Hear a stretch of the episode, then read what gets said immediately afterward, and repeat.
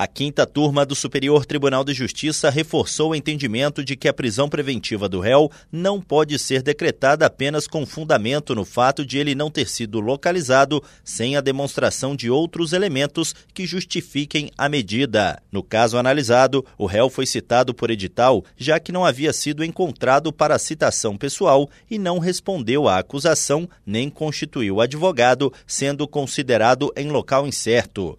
Para o juízo de primeiro grau, a falta de localização do réu colocava em risco a aplicação da lei penal e dificultava o desenvolvimento do processo, o que justificaria a decretação da medida cautelar extrema. Após o acusado ser preso, a defesa requereu habeas corpus ao Tribunal de Justiça de Minas Gerais, mas a corte considerou que a decretação da preventiva estava devidamente fundamentada e que a medida era necessária para assegurar a instrução do processo. No STJ, o colegiado da quinta turma revogou a prisão do réu.